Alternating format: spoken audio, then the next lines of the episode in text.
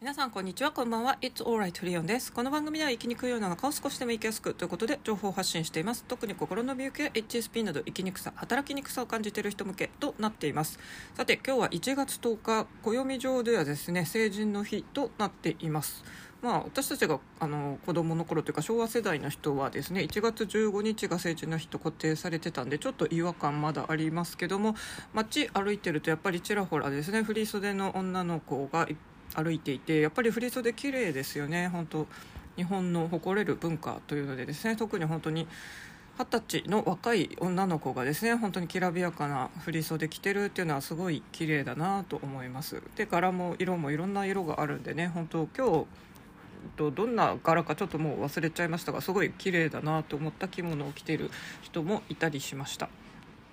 で、えー、まあ、日本全国今日は成人の日というふうに祭日となっているんですが個人的にはですね私は誕生日を迎えました、まあ、ハッピーバースデートゥーミーということで1人パチパチパチパチということなんですけども誕生日ということでですね今日は新たなちょっと行動をしてみたのでそれについて話してみようと思います。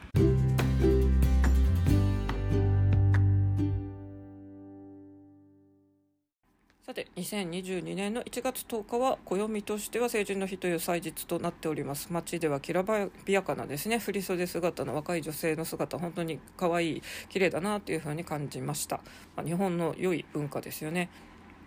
で、えー、毎年私個人にとってはですね自分の誕生日ということです。パチパチということで、えー、今回はですねあの仕事とかそういうこれからの転職活動の面接とかがちょっと今日たまたまフリーで、えっと、入ってないっていうのもあったのとですね。あと今日まででちょっとキャンペーンが終わっちゃうというようなあのガジェットチェックの中でですねあの見に行きたいなっていうのがありました。ここ最近私はちょっとですね趣味の一つであるガジェットいじりとかガジェット集めの一環としてですね10、12月は割と東京とかもうちょっと,、えーと隣のところの神奈川埼玉千葉も回ったかな。で札幌に行ってその時もですねいくつかの家電店巡ってきたんですけどもと今日で終わっちゃうっていうのがなんか情報で見たのでですねもうちょっとあの関東でも近場だけど神奈川とかよりはちょっと超えるぐらいの位置関係にあるとこに行ってみようと思い立って行きました。でこれはですね私のこの HSS 型の衝動性まあ私は双極性障害というそううつとも診断されてたこともあるのでこの寛解したといってもですねもしかして性質として残ってると普通に思いますので衝動性はやっぱり高くてですね決めたら速攻行動する。これはいい点で言えば行動できるんですけども、まあ、悪い点としてはあまりに衝動的に突然決めて動き出すんでですね計画性がないというのがあります。で私は今回全然よくわからないままですねと Google マップで、まあ、新宿からこうあずさ2号、うんと、2号じゃないんですけど、あずさに乗るという風に出てたのでですね、なんかそのあずさを勝手に私は新幹線と勘違いしてたんですよね。で、新幹線乗り場新宿に行ってですね、探したんですけど、あれ？新幹線なんて出てたっけと思って調べたら、まあ、新宿から新幹線出てませんということが分かってですね。あ普通に特急なんだということででも特急も久しぶりに乗るんですね。正直あの東京でどうやって特急に乗るんだってもうドギマギしながらですね緑の窓口で聞きました。落ち着いて考えればですね普通に札幌駅から、まあ、特急で北海道内の一人旅なり友達との旅行とかでですね特急乗ったことあったんで、まあ、それを思い出せばよかったんですけどやっぱりちょっと北海道と関東の違いとかですね。その新幹線と勘違いしてたとかですね。なんかいろいろあってすごいパニックっちゃいました。でなんとか初のあずさ、まあ、2号ってどうしても言っちゃいますが あずさと帰りはですね開示ざわざわじゃないですけども、えーと、乗ってきました。えーとまあ、関東近郊でどこにしようと思ってパッと見てですね。私なんとなく山梨県ってこう憧れというかいいイメージがあるんですよ。全然私関東関東っていうかです本州地理私のまあ、割とどの科目も一応中学校時代できてたんですけど実は一番あんまり得意じゃないのがですね、えっと、日本地理。あと私は日本史世界史の中でですね世界史取って世界史ばっかりやってたので日本の、えーと、歴史もそこまでですね日本史やってた人よりは詳しくないしとにかく地理が苦手で特に本州は全然分かんないであの本当はやんなきゃいけなかったんですけどちょっとすっ飛ばしちゃったんですよ。なんで私はあんまりこの関東とかの何県がどこにあるとかいまいち分かってないんですが山梨ってなんかいいイメージがあるあと長野もまあ近いのかなと思ったんですがなんとなくですね今回は長野じゃなくて山梨県に行ってみようということであずさ 2号2号じゃないですけどもあずさ2号ってもう呼んじゃいますがあずさ2号に乗ってみました。で山梨県に降り立ったのも私は初めての体験だったんで今回はですね、まあ、初めて東京からその初めてのあずさ2号を開示に乗ったっていうのともう一個山梨県の地に足を踏み入れたというですね。ダブルで初めての経験を新しいこの誕生日1個年があの重なったこの年に新しいことをやりました。これは結構結果的には良かったなというふうに思っています。やっぱり毎日同じようなあの行動をしがちになりますので結構、まあ、自己啓発とかじゃないですけど1日に1個新しいことをしようみたいによく言われたりもしますよね。ただ普通に会社勤めとかしたらですねなかなかそれやる余裕がないのが現状ですよね。例えばまあ、どこか違うなんか停車駅で降りてみようとかあとは乗り場を変えてみようとか。でも乗り場ってもう目をつけたらそこで乗りませんかね？あそこのあの何番出口から乗ったら出口じゃね何番から乗ったらこの階段とかエスカレーターとかのあの乗り次がいいんだよとかって個人的にみんなあると思うんですよね。なのであんまりそこを毎日毎日新しいこと変える余裕がないなとかですね。例えばまあ昼ご飯ランチに食べに出る人だったらいつも違うものを食べようとかあとはお店自体を変えようとかですかね。ただ意外とこれって毎回毎回毎日結構できないのかなっていう気もしていますが私も今回はですね初めてこのあずさ2号カイジに乗った山梨県初めて行ったっていう、えーと、経験をしましたがちょっとですね自分の中のすごいブロックっていうのも感じたので後半はそれについて語ってみます。私は今日48歳になりました。学年としてはですね1973年生まれの人と私は同学年です。生まれは74年ですけど。で多分この73年生まれっていう人が一番第二次ベビーブームの子供が多いと言われててですね。実際日本の平均年齢今47歳って去年言われてたんで今年1年経ってるんで、えー48歳要はですねそのベビーブームの人たちが一番多いのと同じことになってるんで私は平均のその年齢と同じぐらいまあ多少の子のちょっとだけ早生まれっていうだけで同じ平均年齢となってるわけなんですけども多分その世代の人でですねハマった女性も多いんじゃないのかっていうのがコバルト文庫あの読んだことある人いらっしゃるでしょうか。私はですねえー、っと結構もう純文学の方とかを当時読んでたのでなんかこういうライトノベルと呼ばれるですねなんかものってちょっと小バカにしてたんですよ。でも読んでみたら面白かったんで、まあ、好きなシリーズだけはちょっと読んでました。私が読んでたのはですね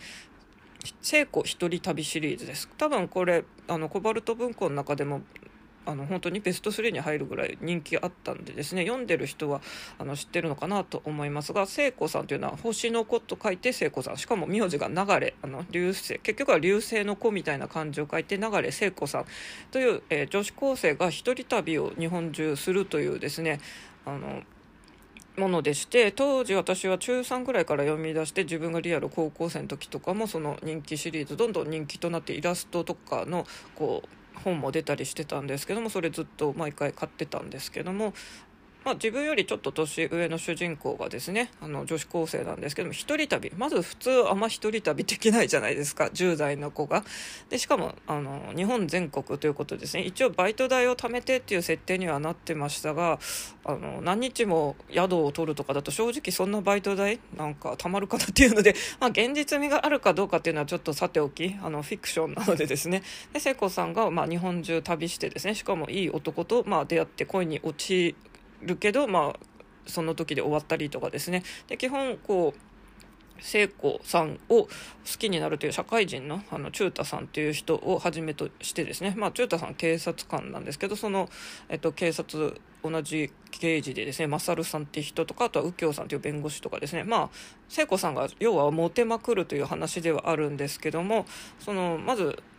10代ティーンでこう自由に一人旅をするっていうのもなんか憧れでしたしそうやってモテまくるっていうのもですねまあ逆ハーレムじゃないですけどもやっぱ羨ましいシチュエーションで、まあ、聖子さんなんでそんなモテたのかっていうとですね別に絶世の美女みたいな設定ではないんですがまあ可愛いには可愛いけどすっごいなんかね、あの芸能人ぐらいの美貌では特にないんですけども、まあ、そうやって一人旅をしてですねこう人のためになんか優しくできるとか、まあ、自立してるみたいな感じがこう社会人のダンスに受けたようですけども、まあ、それもフィクションですので、実際問題ですね、20代の人がこう女子高生にすごい一途に声をするとか、ちょっとまあ、あの、ロリコン化とかいろいろ、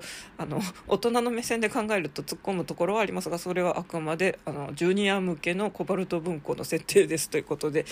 で、聖子さんシリーズは憧れてたんですけども、まあ、聖子さんの住まい地元は下北沢ってなってて東京からまあいろんなとこに旅に行くってあの北海道編とかもあったりしたんですけども、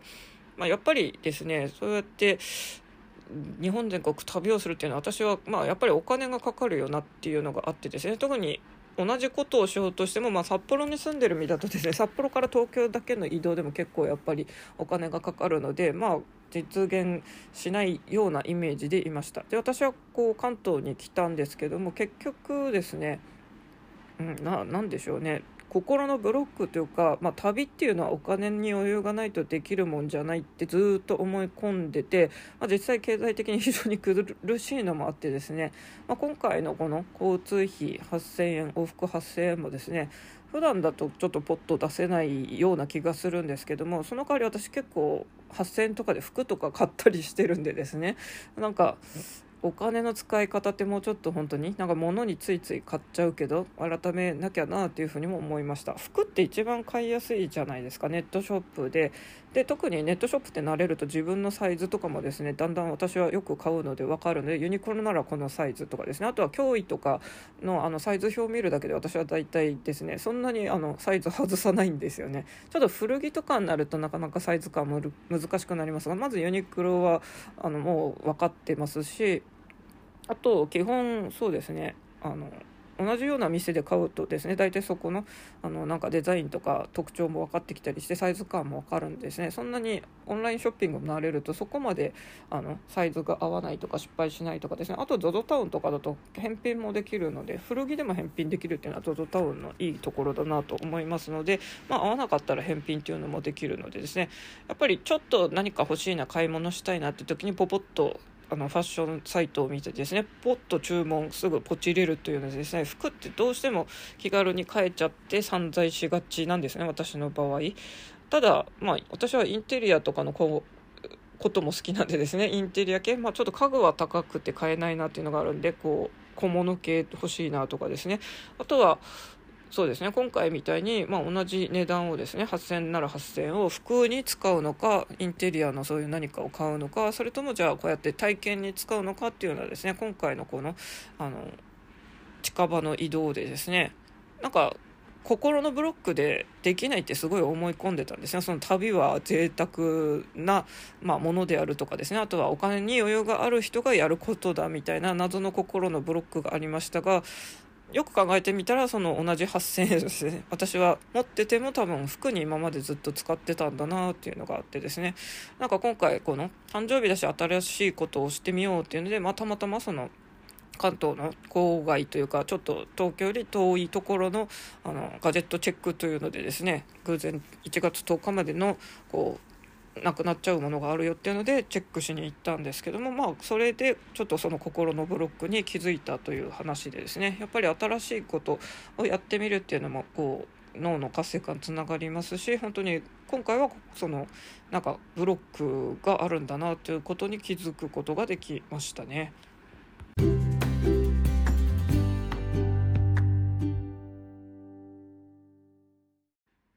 わけで今日はですね誕生日ということで新しいことにチャレンジしてみましたというので今回やったことというのはですね私は関東に来て3年ですけども初めて特急あずさかっこ2号2号じゃないですけどあずさ2号とと帰りは海事でですね山梨県に行った。この